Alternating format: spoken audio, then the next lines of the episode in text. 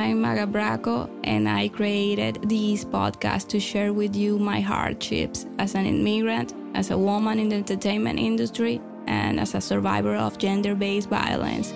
My intention is to psychoeducate, inspire, and motivate you to conquer the most important relationship in your life the relationship with yourself. We will undress our souls, practice vulnerability, and embrace honesty for me, for you, and for a better world. That is why I have lovingly prepared some tools that could accompany you as we go hand in hand on the journey of this untold story. You will find them in the link in the description of this episode. This is the Magga Braco podcast experience. This is my story. Let's begin. It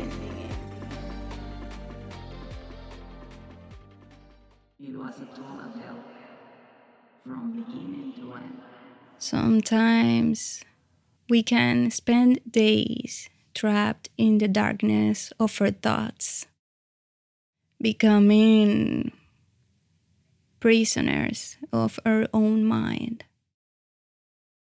Has this happened to you? This is how I have felt in the last three years.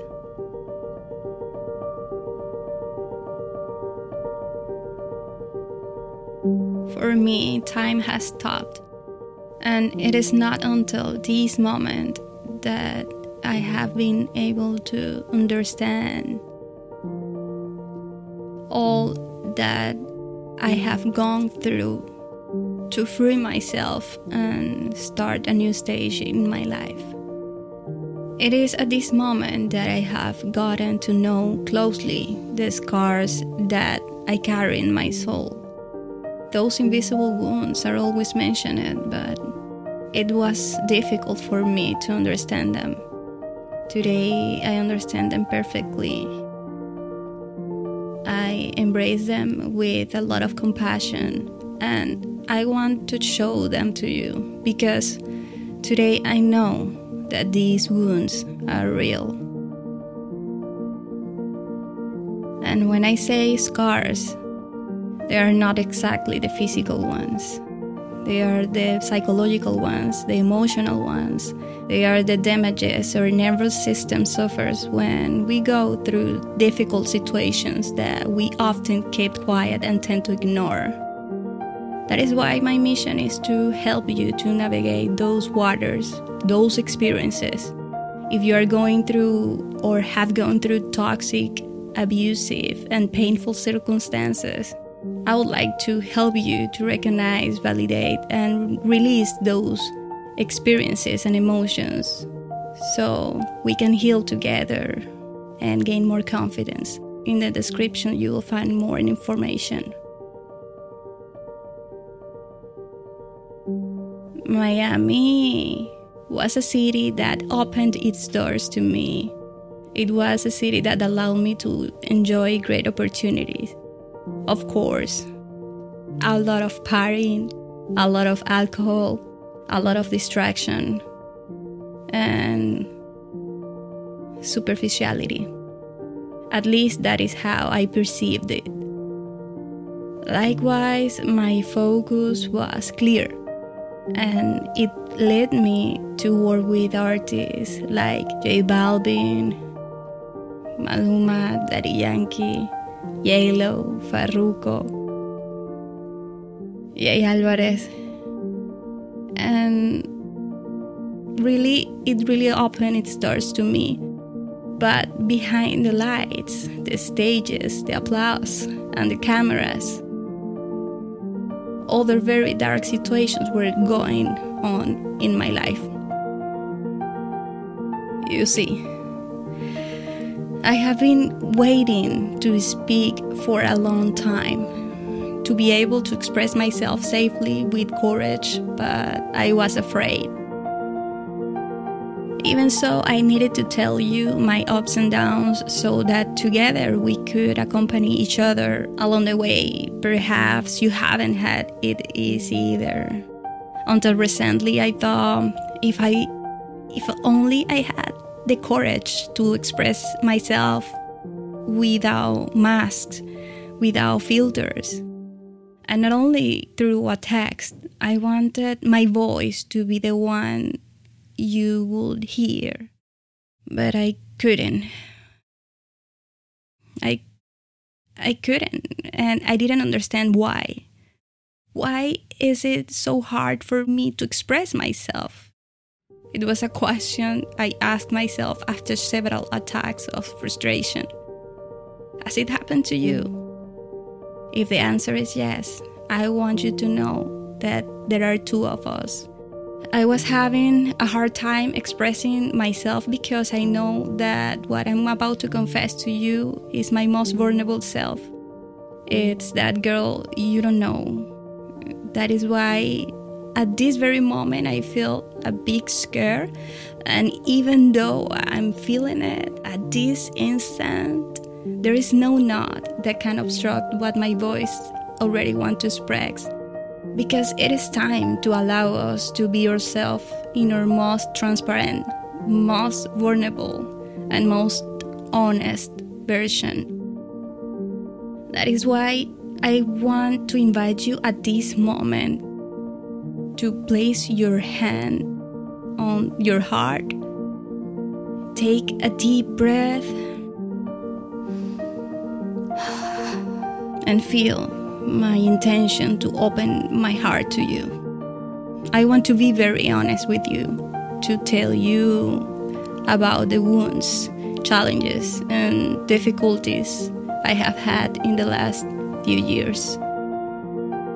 I also want you to know that in order to have this conversation and open my heart to you door to door, I have had to deal with many fears, forgive myself, and continue to heal in order to forgive. I had to integrate many emotions of frustration, anger, disappointment, and indignation. I also had to take care of my health, which has been very affected as a result of those emotions, those invisible wounds, because it is real.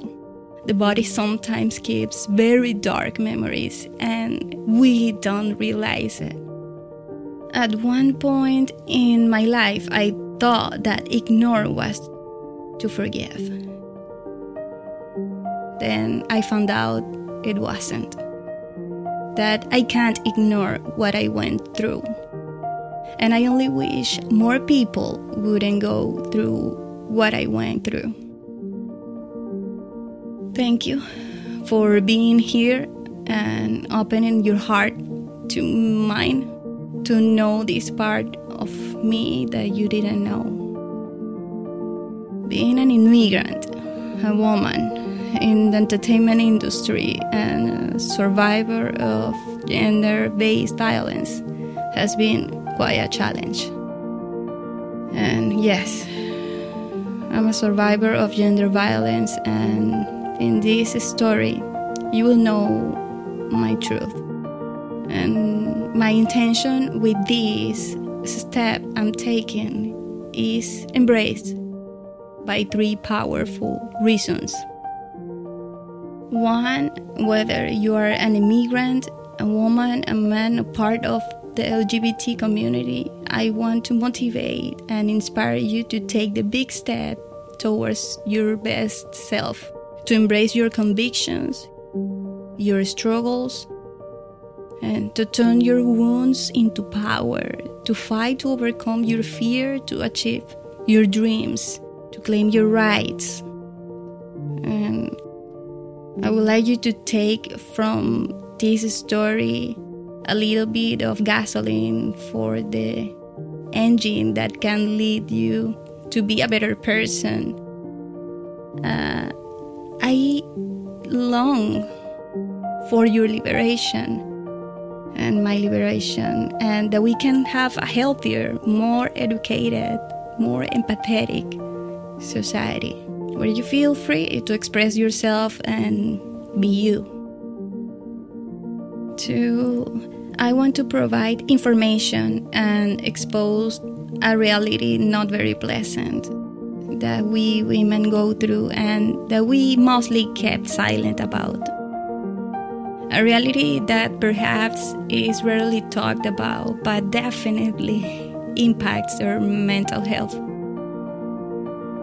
Trauma after gender violence and any type of abuse. Although this is my personal experience, um, it is possible that many will identify with it. Because it is a reality that as a woman in the entertainment industry and in the artistic medium, I want to make known. Because I see how situations like the ones I went through can affect a human being. And I wish with all my heart that no one goes through what I went through from a very genuine and empathetic feeling. I would love my story to don't repeat again.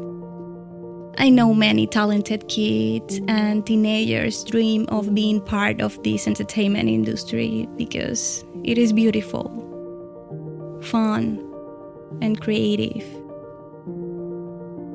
However, sometimes you only see the cute, the show, and the entertainment, but there is more. There is much more. And I'm taking the courage to take this step because I dream of a society and an entertainment industry that is fairer, healthier, more conscious, more full of love, empathy, and respect for women. And third, I want to be 100% transparent and expose various types of violence, attacks, and violations of my rights, which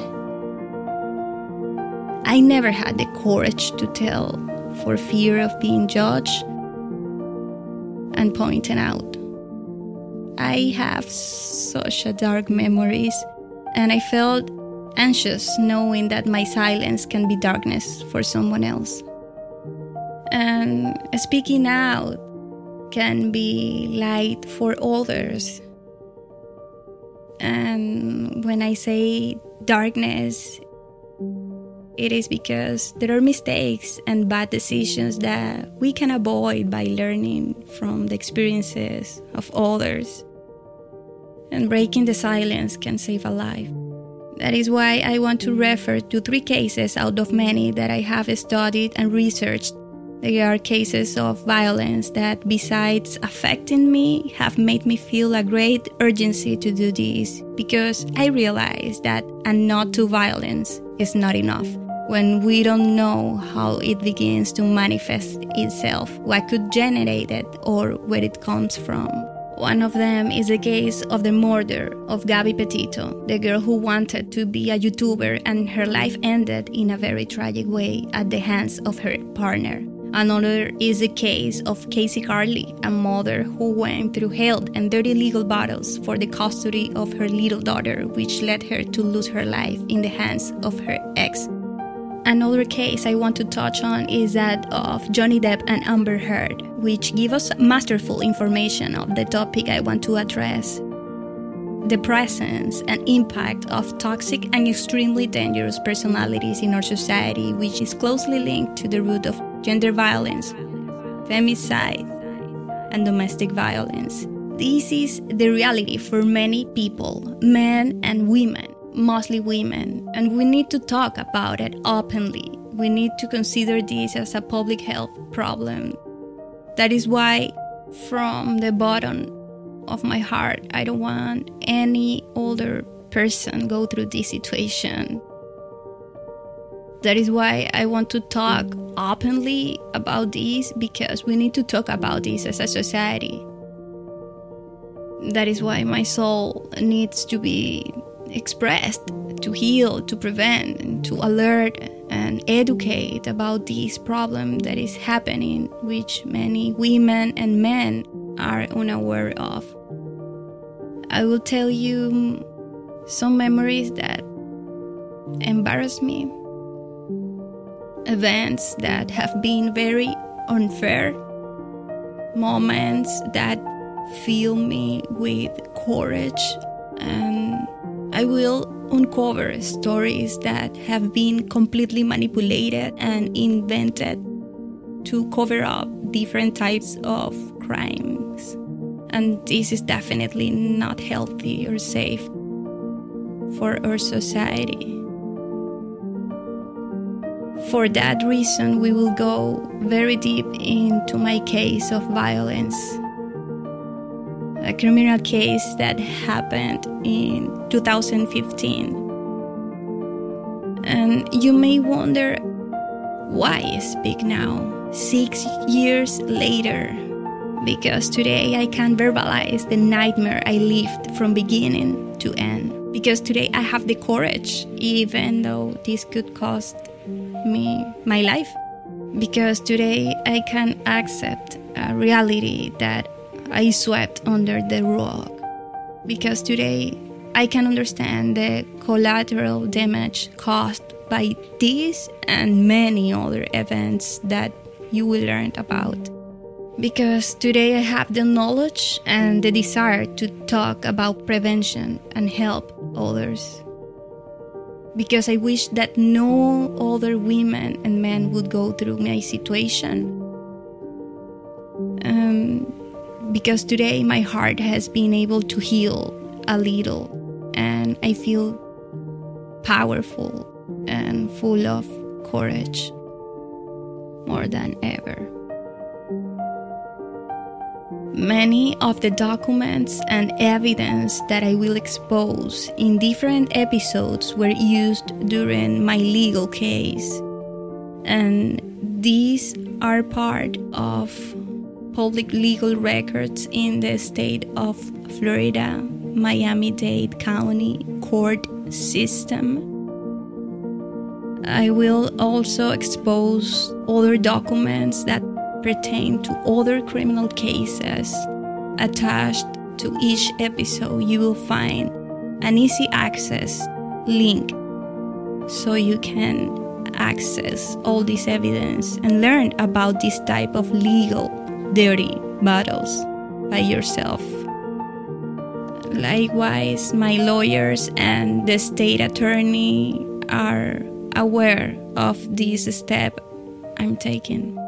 To my family and loved ones, I want to warn you that there will be some sensitive things that you may not want to see or hear. Disclaimer. And to you, I would like you to stay with me on this journey because within the smallest details of my story, you may recognize red flags and alerts in your story.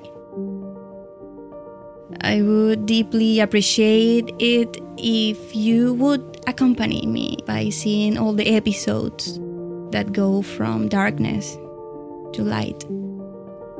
These episodes could prevent you from much suffering and even save your life or the life of someone you love. Please share them, share this information. More people need to know about this. This message is not only for the women to recover her being and her freedom. This message is for the gentleman who abuses, who violates, and mistreats. This message is to remind them that they can change, that they can be aware of the catastrophic damage that abuse causes in a woman, in a child, in another human being. Before violating, is better to abandon. This message is for the woman who is filled with pain and anger and for some reason thinks that violence is what she deserves or that it is the solution. I know that you may be filled with despair, helplessness, and that you may think that there is no other option. Today, I can guarantee you that there is another way out.